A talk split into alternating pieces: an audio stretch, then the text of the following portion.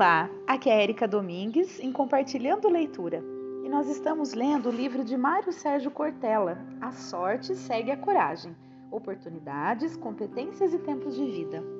E nós vamos ler o capítulo 12, que tem o seguinte título: Estoque de Conhecimento, Partilha e Humildade. E agora eu vou fazer uma reflexão de Eno Teodoro Vanck, de Reflexões Marotinhas. Um relógio que atrasa, evidentemente, não adianta. Mas pior é ainda um relógio que adianta, pois também ele não adianta. Um relógio que adianta é um atraso, e o que atrasa também. O que adianta mesmo é um relógio que não atrasa nem adianta. Muito bem, então vamos começar o capítulo. Nós somos animais que aprendemos com experiência feita. Portanto, somos capazes de prestar atenção ao que aconteceu e dar um passo mais certeiro adiante. Posso aprender com a minha experiência meditada e com a do outro. Vivência é intransferível, experiência é transferível. Olha que legal, né? Vivência realmente não, não tem como você transferir uma vivência. Agora, a experiência vivida, sim. Eu não posso aprender com a vivência de outra pessoa, mas posso aprender com a experiência por ela relatada. E posso trazer esse ensinamento para a minha vivência. Nada, nada me impede de aprender com as experiências refletidas dos outros. Aliás, não é casual que guardemos as nossas experiências por séculos em livros ou outras plataformas, para que esse registro sirva para quem for acessá-lo. Toda organização, toda comunidade tem um estoque de conhecimento que está diluído entre as pessoas. É um reservatório rico de capacidades que não estão acumuladas num único indivíduo. Uma das maiores oportunidades que eu posso encontrar de crescer e aumentar a minha habilidade está em outra pessoa. Como nenhum e nenhuma de nós sabe todas as coisas e tampouco é incapaz de saber alguma coisa, Aquilo que o outro sabe e eu não sei complementa a minha capacidade. Nesse sentido, a minha aproximação com ele tem de ser de humildade. Como dizia Paulo Freire em Pedagogia do Oprimido, ninguém educa ninguém, ninguém educa a si mesmo. Os homens se educam entre si, mediatizados pelo mundo. Bem, o aprendizado se dá quando eu olho para dentro de mim e para fora de mim. Eu costumo dizer que só é um bom ensinante quem for um bom aprendente. Isso tem muito a ver com a atividade docente, mas também pode ser muito bem aplicado em outras ocasiões. Empresas inteligentes são aquelas que criam circunstâncias em que esse estoque de conhecimento não só possa ser inventariado, como trazido à tona, com situações que estimulem o intercâmbio de aprendizados. Existem várias organizações que fazem círculos de inovação células de conhecimento, eventos para difundir informações e gerar conhecimento. Especialmente as empresas que lidam com inovação e que contam com um portfólio expressivo de produtos têm por rotina realizar eventos em que juntam pessoas com formações e experiências diversificadas para permutar conhecimento, né, para troca de conhecimento.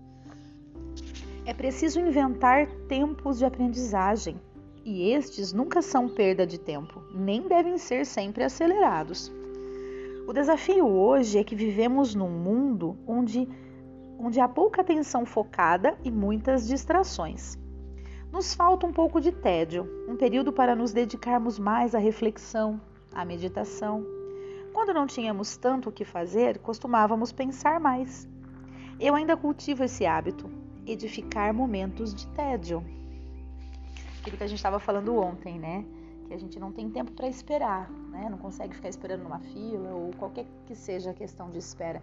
E eu vejo isso ainda mais evidente na minha filha, por exemplo, de 13 anos. É, é, assim, é impressionante o quanto ela não consegue ter um tempo de ócio, vamos dizer, né? E, mas que seja produtivo esse ócio, né? Que seja realmente de descanso da mente, de reflexão, né? De observação, de prestar atenção nas coisas. E não, ainda mais essa geração. Nós já, já somos assim, imagina essa geração de agora, ainda é mais imediatista, quer tudo na hora, não quer esperar, né? Que complicado. E realmente é interessante que se edifique momentos de tédio, né? É preciso. Não continuando. Atualmente, se faltar energia elétrica em casa, se houver problema com Wi-Fi, se o aplicativo de mensagens ficar fora do ar, as pessoas ficam atônitas, com dificuldade em se situar. Temos uma convivência muito preenchida por, atividades, conexões e obrigações que reduzem os tempos destinados ao pensamento e à reflexão. Um dos elogios mais fundos que recebo em relação a alguns textos que produzo ou as falas que faço é quando a pessoa diz: Cortella, você falou o óbvio e eu nunca tinha pensado nisso. Isso acontece com alguma frequência com pessoas da área de filosofia. Evidentemente, eu não falei o óbvio no sentido que o dramaturgo Nelson Rodrigues chamava de óbvio utulante, mas falei algo que, mesmo estando à volta da pessoa, ela não tinha notado daquele modo. Isso se dá porque a minha profissão me permite observar as coisas e pensá-las. Ou, para usar uma expressão lusitana de que gosto, sopesá-las. Um pensamento que é muito mais analítico do que sintético.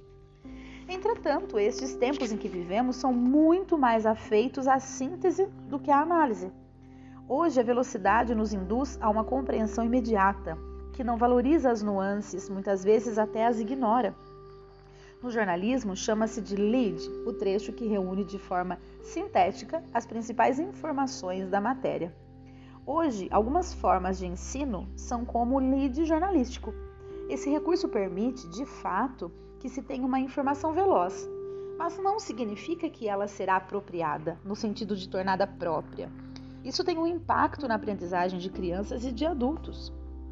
Por isso é necessário fazer pausas, porque elas são a interrupção proposital daquilo que é pouco criativo.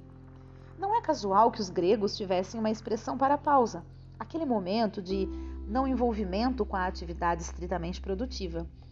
E vamos ver se eu vou conseguir soletrar essa palavra corretamente.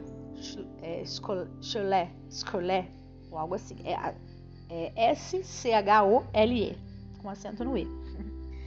Os latinos vão traduzir essa expressão como ótimo.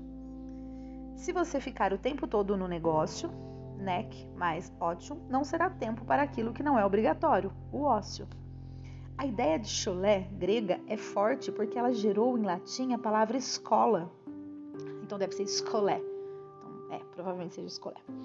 O que é escola?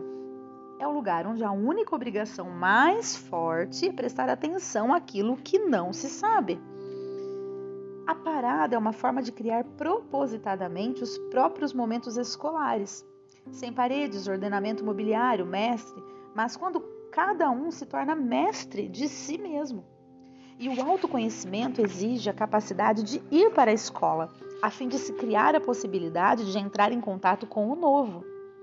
Nesse contexto, a humildade é uma virtude decisiva, no sentido de que aquele com ascendência sobre outros deve se colocar como um igual de ser tanto um emissor quanto um receptor de conhecimento, independentemente da posição hierárquica que ocupe. É quando acontece a permeabilidade interpedagógica. Uma pessoa inteligente partilha, auxilia, promove e usufrui dessa troca. Ela é capaz de ser permeável, isto é, de ensinar e de aprender com, aquilo, com aqueles que estão à sua volta. Muitas vezes na vida nós aproveitamos a hora após prestarmos atenção em outra pessoa que soube aproveitar a hora dela. É o aprendizado pelo exemplo, uma forma bastante eficaz de aquisição de conhecimento. Significa também economizarmos tempo de aprendizado. Um dos fatores decisivos para a nossa existência é que não temos de recomeçar do zero com cada indivíduo. Embora cada ser humano venha os, sem os conhecimentos para existir, ele não precisa inventá-los novamente, basta que seja ensinado.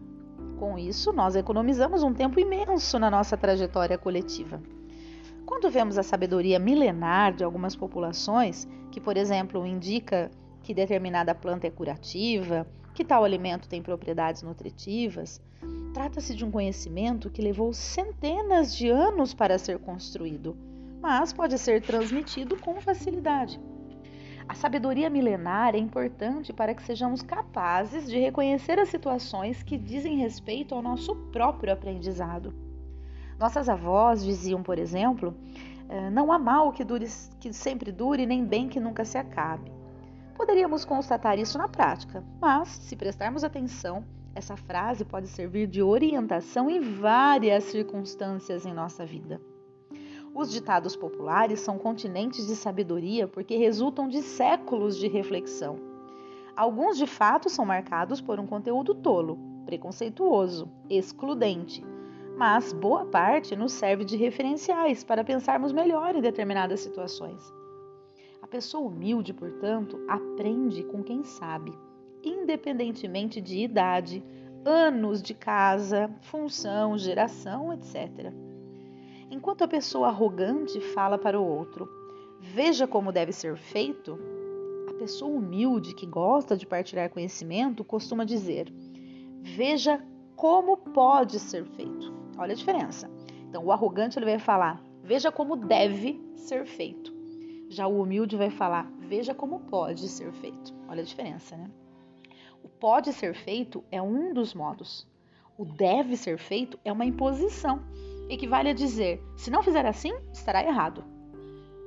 Nós geralmente bloqueamos a criatividade quando inserimos o imperativo sem razão mais funda. Existe a clássica ideia de que as palavras nunca e sempre não se aplicam ao amor e à ciência. Também não valem para competência, aprendizado e aproveitamento de oportunidades. Não é isso? A gente nunca deve falar nunca, né? nem sempre, para o amor e para a ciência. E ele também é, coloca que, assim como para competência, aprendizado, aproveitamento de oportunidades e por aí vai. Muito bem, pessoal, chegamos ao fim aqui desse capítulo. Tô gostando demais desse livro, viu? Bastante mesmo.